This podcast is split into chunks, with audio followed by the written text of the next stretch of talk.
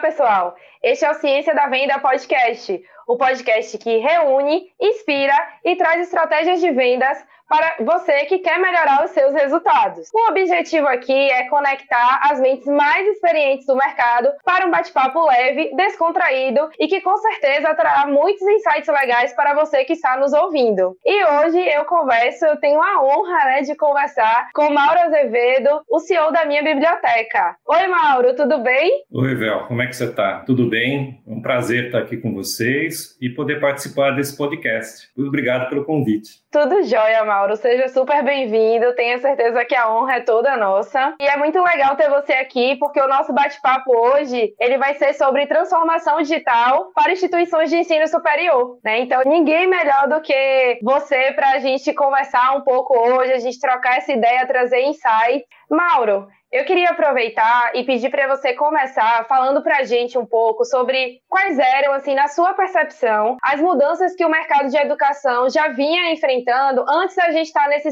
nesse cenário pandêmico. Vel, é, antes dessa do advento aí da pandemia, né, antes dessa situação toda gerada tão inesperadamente na vida de todos nós, uh, nós já vínhamos observando uma mudança dentro do mercado editorial, uma mudança muito focada, né, muito direcionada para os novos recursos de mídia, para os novos recursos digitais os principais players do mercado de IES, né? Aqui chamamos instituições uhum. de ensino superior de IES, então em alguns momentos eu vou usar essa abreviação. Quem não é do mercado pode estranhar um pouquinho, mas já, já fica Verdade. O que a gente via com, uh, vindo acontecer, assim, uh, grandes players, o pessoal mais experiente e tal, investindo em novos modelos, né? buscando novas tecnologias, buscando novas modalidades de ensino. E quando eu falo é, tecnologias, eu não estou me referindo somente ao uso de plataforma, coisas do gênero. Metodologias de educação mesmo, né? sala de aula invertida. É, hoje a gente pensa muito na educação continuada, enfim, a gente vem evoluindo muito, né? a gente vem evoluindo bastante na concepção do que é uma educação de qualidade. E quando eu falo também dos players né, desse mercado, eu não estou me referindo só às IES, é, nós temos uma cadeia de, de, fornecedores que dá suporte a essas universidades, né? dá suporte à, exposição de conteúdo, enfim. Esse movimento já vinha forte. Né? No último relatório emitido pelo MEC e pelo INEP, foi lá em 2019, que foi o Censo de Educação Superior, a gente já tinha ali muito claro uma busca pelos ingressantes aí na graduação de cursos online, de cursos EAD. Então, já havia um movimento acontecendo bastante forte, mesmo antes da pandemia. 2019, salvo engano meu, foi o primeiro ano onde nós tivemos um número de matrículas em cursos EAD superior ao número de matrículas de cursos presenciais. Né? É um movimento que naturalmente vinha acontecendo, um movimento que ah, o próprio desejo do consumidor eh, vinha conduzindo as universidades para isso. Várias delas, né, como eu falei lá no início, aqueles esses players mais ativos, o pessoal que está mais ligado no que está acontecendo, já vinha trabalhando para ter uma estrutura adequada para dar esse, esse atendimento, né, para fomentar uhum. esse atendimento. O implemento das tecnologias né, evoluiu muito, evoluiu também a questão dos devices. Hoje a gente tem acesso a uma infinidade de funções via internet num, num telefone celular. Então, isso facilitou bastante a entrada de alunos interessados em curso EAD. Tá? Quem mora nos grandes centros sabe o quanto é difícil, às vezes, você se locomover é, de casa para a universidade, ou do trabalho para a universidade, o tempo que você despende nisso tudo, enfim, Sim, é verdade. bem complicado, é bem complicado. Né? Então, acho que e tudo mercado... passa a ser, desculpa, Mauro, é, não, só para complementar, tudo passa a ser também é, muito preocupado em relação a essa experiência do usuário, né? Então, como você falou, tudo passa a ser é, formatado para que funcione muito bem no mobile, para que funcione muito bem no smartphone. Exatamente. Então, isso possibilita um outro nível de acesso. Exatamente. A, a qualidade do, dos cursos EAD hoje é, não deixam a desejar. Eu comecei a estudar muito cedo na vida e não parei até hoje, né? E os últimos cursos que eu tenho feito, às vezes até de uma de longa duração, aí um ano e meio, é, eu tenho optado para utilizar uh, o modelo EAD, modelo plataforma. Não perde nada, não tem. É, quando bem elaborado, é lógico, a gente sabe que a universidade tem que estar muito atenta à qualidade do que ela está promovendo, enfim que é o que a grande maioria faz, com certeza. Não uhum. perde nada para o curso presencial. Eu acho que é uma tecnologia que veio, né, é, que vai ficar e a gente vai progredir bastante. Com base já no que era feito no passado. Não é algo que foi imposto pela pandemia. É? Sim. Já existia esse movimento. As Sim, universidades verdade. já estavam atentas a esse movimento. É, tanto como eu mencionei, você pega lá o Censo da Educação de 2019, está lá comprovado. Né? Tivemos mais inscritos, mais matrículas em cursos EAD do que em cursos presenciais. Do que presenciais. É muito bacana isso, gente. A gente está trazendo o ensino um superior. Super indicativo.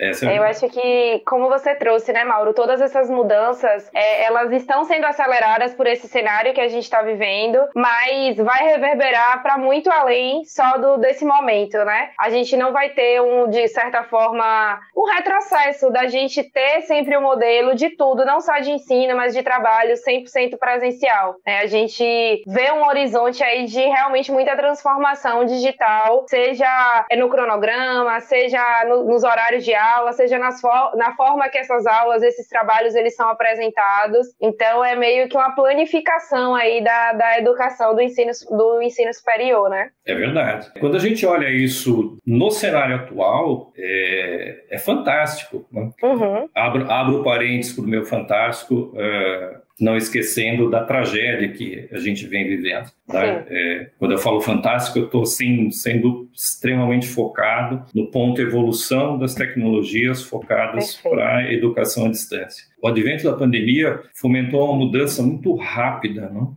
muito rápida para o modelo, o modelo presencial para o modelo tecnológico né? Modelo EAD. Uhum. Faz muito sentido, Mauro, isso que você está tra trazendo, né? Essa, essa percepção dessa aceleração da, da pandemia dentro da, da educação. E é claro que com esse, todo esse cuidado, né, que você teve em sinalizar que, de maneira alguma, a gente pode interpretar um cenário como um cenário positivo. Então, é, eu queria aproveitar é, esse momento para que você fale um pouco, é, um pouquinho para gente sobre esse cenário atual, né? Sobre quais são essas mudanças de paradigma que você percebe percebe que o cenário atual acabou realmente trazendo, acabou tendo a influência mais forte e, e que rumo que a gente está tomando a partir disso, sabe? Olha, Vel, eu acho que o, num primeiro momento, né, é, foi um desafio bastante grande para as universidades é, se adaptarem à necessidade desse novo modelo, né, é, desse isolamento social como uma medida é, para evitar a disseminação de Covid.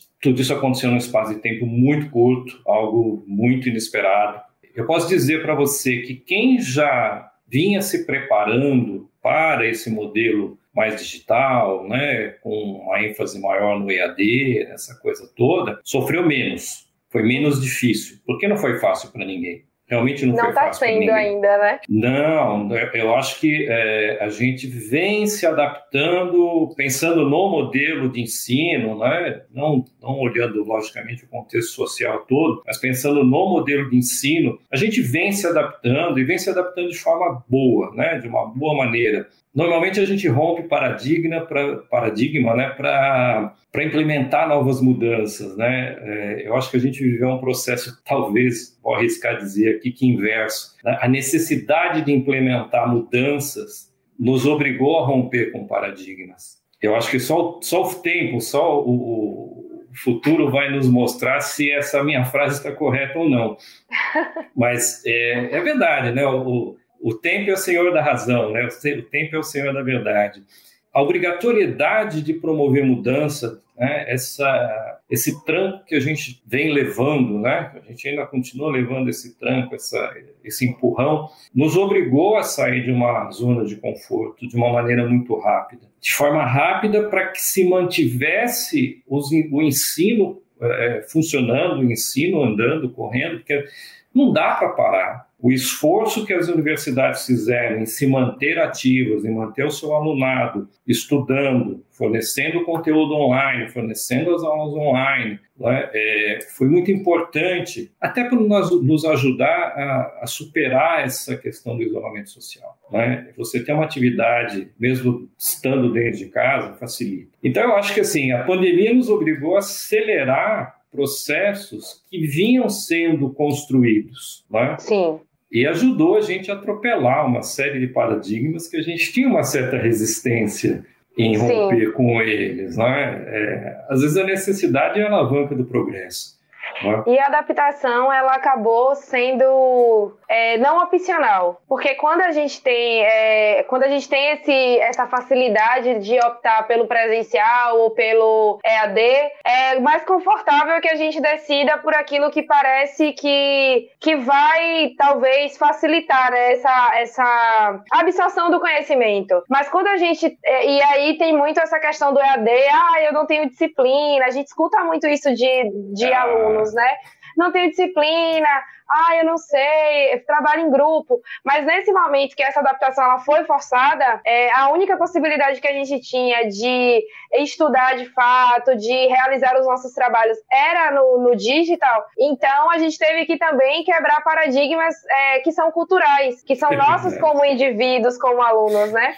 É, eu sempre eu sempre prezei por fazer tudo presencial e eu me vi é, começando uma, uma, outra especialização EAD e assim amando, fazendo os meus horários, conseguindo ali ter o meu tempo de pesquisa muito mais tranquilo, né, conciliando com, com as minhas outras atividades. Então eu acho que é, além do mercado ter passado por toda essa quebra de paradigma, é importante que a gente também olhe para esse horizonte de que há uma mudança cultural de como nós, como nação, encaramos né, o estudo à distância de agora em diante, desse momento é. em diante, né? É Eu verdade, acho que é muito legal a gente observar isso. É, hoje a gente ouve com muita tranquilidade as pessoas dizendo que está fazendo um curso, está fazendo uma graduação em EAD. Sabe, Vel, o primeiro curso EAD que eu fiz foi em 2008 foi um MBA pela Fundação Getúlio Vargas. E eu lembro que existia uma preocupação bastante grande com os alunos da turma em questionar a, a,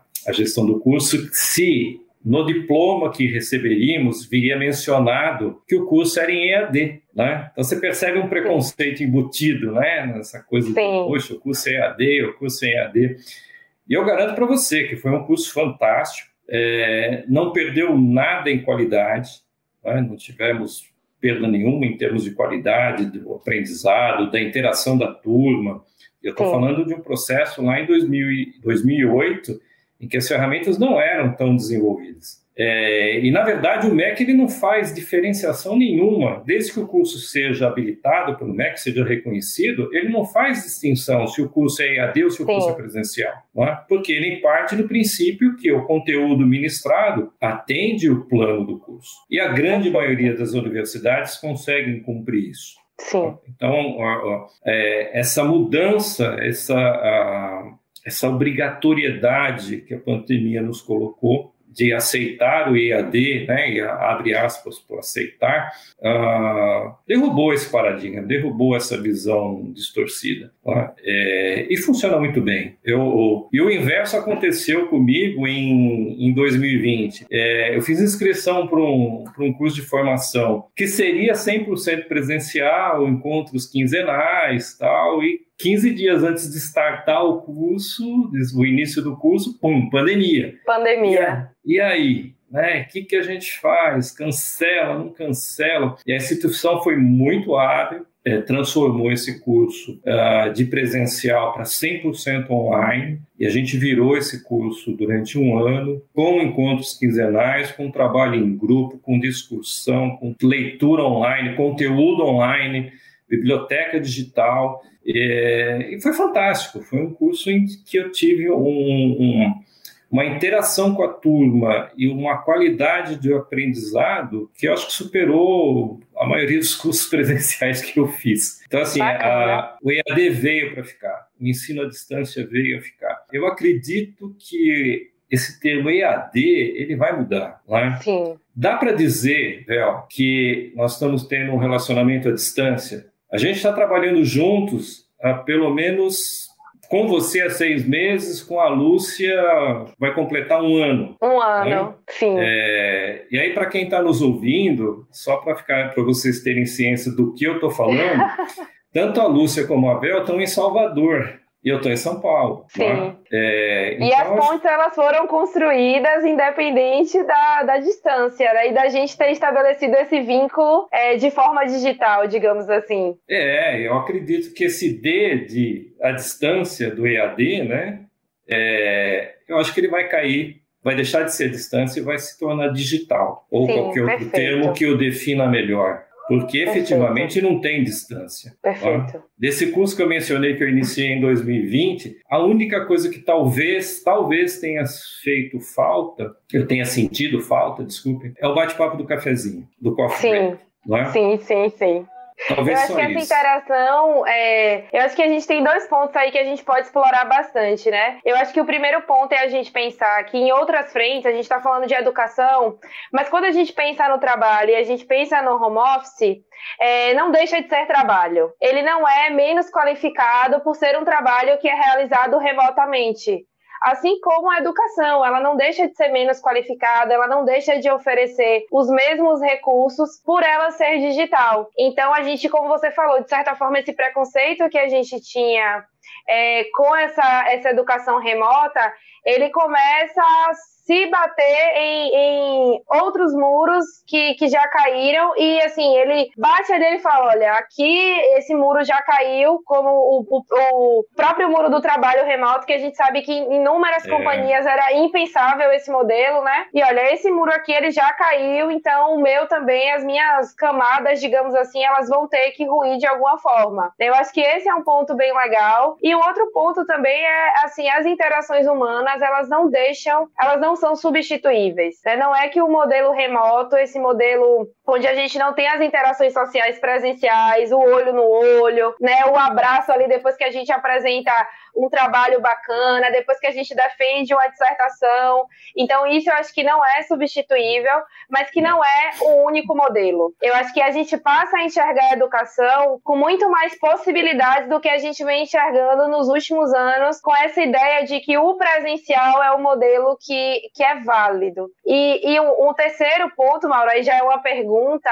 Você falou muito de conteúdo, de como as universidades elas conseguiram, dentro desse cenário, é, digamos assim, como a gente fala né, no mercado de tecnologia, pivotar a sua estrutura para que esse ensino à distância ele não sofresse nenhum tipo de, de depreciação, digamos assim. Então, eu queria que você também falasse um pouco para a gente é, de como esse conteúdo digital, é, você falou das bibliotecas também virtuais, de como esse conteúdo ele vem colaborando para que a educação ela ganhe muito mais velocidade, ela ganhe muito mais interatividade e ela consiga também ter uma dinâmica é, com os alunos que seja mais atrativa e facilite também a dinâmica de vida de, de cada um, é, cada uma dessas pessoas, né? Ô, ô Vel, você já teve a experiência de precisar de um material, precisar de um livro? O professor recomendou para fazer um trabalho, uma dissertação, para fazer uma prova, uma avaliação, enfim, e você chega na biblioteca e você entra na fila aguardando que os livros sejam devolvidos, os exemplares disponíveis, porque se o professor pediu para você, com certeza ele pediu para pelo, menos mais, pelo menos mais 20 alunos da sua turma, Sim. se for uma turma pequena. Né? Olha, eu não tive essa experiência, por quê? Porque como eu sabia que não nunca teria exemplares suficientes na biblioteca, o professor ainda estava dando a aula, passando a bibliografia, eu pedi a licença e eu ia imediatamente na biblioteca para pegar o livro. Mas assim, é, é, era até uma indelicadeza sair no meio da aula, mas era a única forma que eu conseguia de ter acesso a, a realmente a uma edição. Então, eu sempre conseguia por ter essa, digamos que essa postura. Mas assim, uma coisa, Mauro, que para mim era muito incômoda, era quando o professor, por exemplo, ele passava uma bibliografia um pouco mais extensa e eu tinha que carregar todos aqueles livros, é, me locomover, né, pegar, na época da faculdade eu não tinha carro, do mestrado também não, e eu tá com aqueles livros é, super grossos, super pesados, subindo e descendo. Então eu pensava assim, meu Deus, por que, que não pode ter um PDF? Por que, que não eu, a, a, faculdade não pode disponibilizar para mim um recurso que eu pesquise ali o livro e que eu consiga ler no, no meu e-reader, no meu Kindle, no meu tablet, no meu celular, enfim. Uhum. Então, assim, era uma situação que para mim era bem incômoda. É bastante incômodo, né? É... O conteúdo digital, e aí eu, eu, posso falar especificamente da minha biblioteca, né, que é a empresa onde eu estou hoje, com muito prazer. Assim, eu estou no mercado editorial é, desde 1998. Cresci dentro desse mercado, vamos por assim dizer, é, muito ligado ao livro impresso. E tive a felicidade de poder conviver com a minha vinda aqui para a minha biblioteca com o conteúdo digital. Isso uh, abriu um leque de, de opções e trouxe uma visão diferente, principalmente no que, no que tange a democratização do conteúdo. Né? A democratização de, se, é, é, de levar o conteúdo a todos os alunos. Hoje, com o advento aí das, das plataformas digitais, e aí eu falo especificamente aqui da minha biblioteca, é, a gente consegue disponibilizar o conteúdo online 24 por 7, 24, dia, 24 horas do dia, 7 dias da semana, para todos os alunos do curso. Né? Então, acabou essa correria para chegar primeiro. Briga por na... exemplares. Exatamente, né? Poxa, se não corre, fica sem. É... Às vezes o professor menciona um livro que não faz parte da bibliografia básica do curso, então existem menos exemplares disponíveis na biblioteca Ou que você física. não encontra, que você não Ou encontra. Você Eu já passei encontra. por situações de não encontrar o exemplar e ter que ou comprar, ou a gente juntava, alguém comprava e aí compartilhava, e era um livro meio que da turma. É bastante é. difícil, assim, a gente conseguir que uma turma com 30, 40 pessoas de um curso com vários semestres todo mundo consiga ter acesso ao conteúdo em tempo hábil para preparar o material solicitado pelo professor, né? Ou parte para pirataria, né? Para cópia ilegal, sim, que, que, é um sim. problema bastante sério no, no Brasil, né? É, às vezes a gente não se dá conta. É, a gente vê comercial de TV aí, as empresas batendo firme na questão da conexão pirata, né? Antes do, dos streamings, a questão dos CDs piratas, tal. Sim. Mas você raramente vê alguém falando da pirataria de livro, não é? Quando a gente pirateia um livro, é, a gente está minando o produtor de conhecimento científico, né? Aqui a gente está falando de universidades. Uh, o livro universitário é um livro que traz conhecimento científico. Científico, sim. E todo esse desconforto que a gente falou está é, tá muito focado no pré-pandemia, né?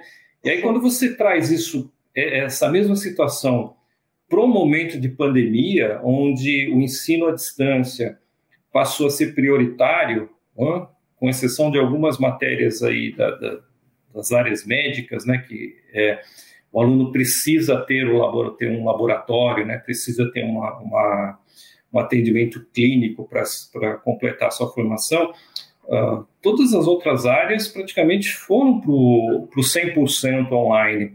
E aí, como é que você faz para retirar um livro numa biblioteca que está fechada? Como é que você faz para devolver um livro numa biblioteca, numa biblioteca que está fechada? É, como é que você devolve um livro numa condição de pandemia onde ninguém tem muita noção do que aquele, aquele livro pode, o quanto aquele livro pode se tornar um veículo de contaminação? É, isso tudo foram temas que foram arduamente discutidos, não é? Conversei com, com muitas bibliotecárias, muitas chefes de biblioteca, elas diziam para mim o seguinte: falaram, Mauro, eu não sei como receber um livro que está com um aluno. A gente não sabe o que fazer. Né? Uhum. E, o, e, o, conteúdo digital veio é, passando ao largo disso tudo, sem se importar muito com isso tudo. Né? É, ganhou uma ênfase muito interessante, muito importante. E o legal de, de, de, dessa disponibilização do conteúdo digital é, acho que o resultado mais que mais me motiva, né, a, a sair da cama todo dia e, e, fazer o meu trabalho, foi uma medição que a gente fez do uso da nossa plataforma comparado no início pré-pandemia, é, mais efetivamente, mais é, especificamente Q1 de 2020, né, com Q1 de 2021. Sim. É, e a gente conseguiu medir um crescimento na leitura do nosso conteúdo de 253%. Nós tivemos 253% no crescimento do número de páginas consultadas, pesquisadas e lidas pelos nossos usuários. Muito é, significativo. Vel, isso é fantástico, não é? Porque a, a nossa formação escolar, a nossa formação cultural, não fomenta o hábito da leitura. E aí, assim, como você quer se tornar um profissional de ponta, um profissional que se destaca no mercado, esquece diploma, tá? Não estou falando de diploma, não. Diploma está fácil de conseguir. Né? Cumpre lá o, o, o básico, você tira o seu diploma. Mas eu estou falando pós-diploma, né? A gente falou sim. de pré-pandemia, durante a pandemia, agora estou te falando de pós-diploma. Pós-pandemia, sim. Pós-diploma, não importa quando você vai tirar esse seu diploma, sim. no meio da pandemia ou depois da pandemia. Ou depois, é verdade. Mas pensa no pós-diploma. Caramba, agora eu tenho um diploma, o que, que eu faço com isso? Se você não leu, se você não se instruiu, se você não pesquisou, é, você vai ser mais um na multidão. Né? Você é a construção não... de repertório, não é, Mauro? Exatamente. Que vai diferenciar o bom profissional do excelente. Exatamente. Eu acho que conhecimento é isso, né? Você, é, você acumular diversos conhecimentos e aí você, junto com isso, criar o seu próprio diferencial. Então, Vel, e aí imagina o seguinte, a seguinte situação. Vou descrever aqui para quem não teve a experiência de ter acesso a uma biblioteca digital. 24 horas por dia, 7 dias da semana, você tem acesso a uma infinidade de obras científicas, pensando aqui em quem está se graduando, quem está fazendo um curso de pós, né?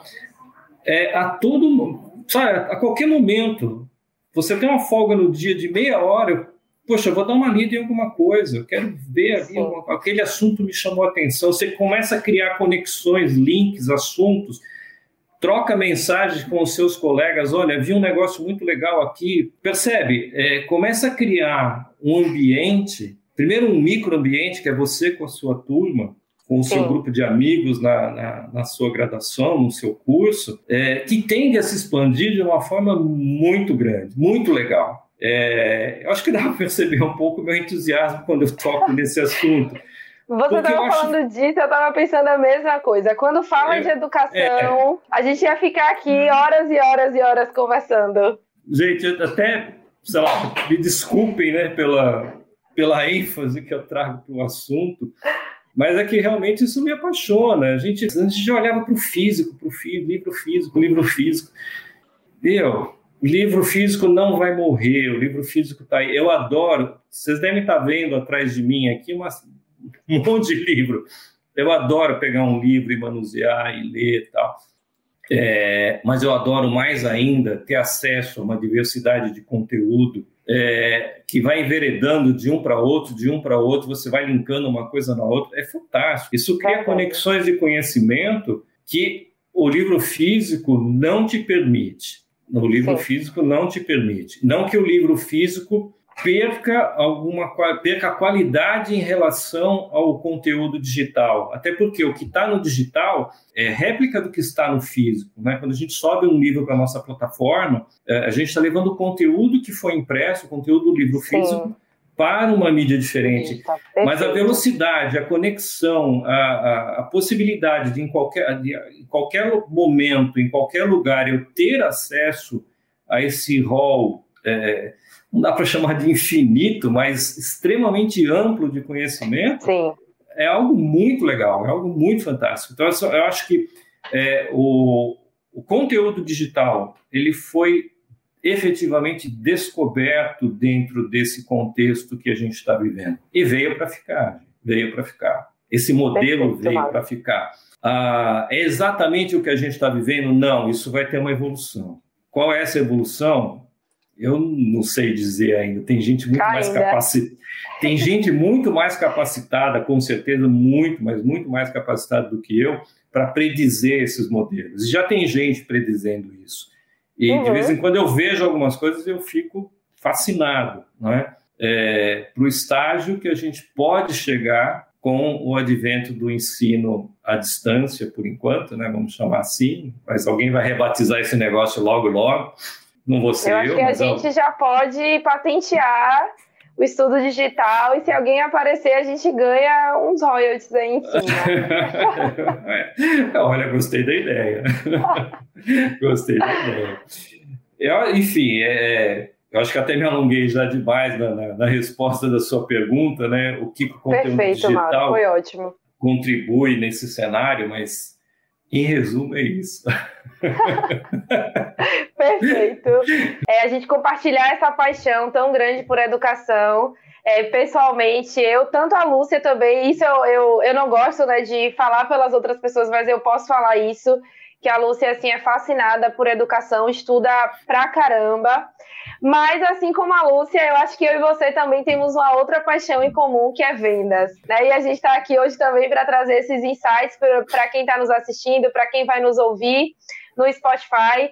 Então, para encerrar, Mauro, eu queria que você trouxesse um pouco é, da sua percepção sobre como o marketing e vendas é, ele tem influenciado esse, é, esse cenário atual e aí sim, eu gostaria muito de ouvir uma das suas teorias de como que vai ser esse cenário para os próximos anos. É, traz um pouquinho disso para a gente. Olha, Bel, é... não dá para dizer que é a segunda paixão, né? que a primeira é educação, a segunda é marketing e vendas, ou vice-versa. Acho que as duas caminham juntas. Juntas. Né? Eu tenho visto né, uh, que a importância do marketing e, e dos times comerciais, enfim, né, da operação de venda, elas ganharam um, um peso muito significativo. Falando especificamente dessa nossa entrada em situação de pandemia, da mesma maneira como eu disse que é, a, gente a gente descobriu a qualidade, a validade do conteúdo online, eu acho que a gente redescobriu a, a importância do marketing, a importância da operação de marketing linkado com venda, que é um trabalho que a gente tem desenvolvido juntos aqui, a minha biblioteca e a DNA, e a gente tem colhido resultados bastante interessantes. É, sabemos que a gente ainda está no momento de aprendizagem é, conjunta é, dentro dessa, dessa necessidade nova né, de, de atuação de marketing, principalmente do marketing digital. Acho que a gente está remodelando. Aqui a gente está fazendo isso, né, Vel? A gente está remodelando essa operação de marketing digital para um perfil de cliente da minha biblioteca que é bastante diferente do que é, habitualmente o mercado usava essas ferramentas de marketing digital, Verdade. questões de inbound, outbound, enfim. Para mim tem sido uma coisa muito nova, porque a gente não tinha essa experiência. É, eu acredito que para a DNA também tem sido uma experiência nova em função do modelo de negócio e do tipo de cliente com quais a gente atua, né? Qual é, uhum. qual é o nosso target? Isso falando da gente aqui, né? Pensando no mercado de educação, eu acho que as operações de marketing, as operações de venda, elas são fundamentais hoje para manter esse plantel de matrículas, né, de, de ingressos e evitar os egressos, né, é, dos cursos de formação. Como eu disse lá no, no início da nossa conversa, eu acho que a educação nesse momento é muito importante para sanar diversos males. Os males do futuro, que é a questão do desemprego, que vai bater a nossa porta, é, não só no Brasil, mas no mundo em geral, né? A gente vai, a gente vai penar, a gente vai pagar um preço dessa situação toda por um, por um tempo um pouco maior, mesmo após a finalização dessa pandemia ou o controle dessa pandemia. E aí, assim, o, o, o profissional bem formado, o profissional qualificado, ele vai sofrer menos. E aí eu acho um trabalho legal de marketing, que o marketing pode fazer e vem fazendo, que é o quê? trazer as pessoas para essa realidade. Eu acho que a gente tem um marketing hoje com a capacidade de uma atuação é, muito ligada à verdade. Durante muito tempo, Velho, talvez você não tenha pego isso, mas eu peguei um período em que é, é, que eu comecei a trabalhar muito novo, tá? mas, mas, eu peguei um período em que uh, o cara não dava certo numa coisa aqui, noutra coisa ali, ele ia ser vendedor.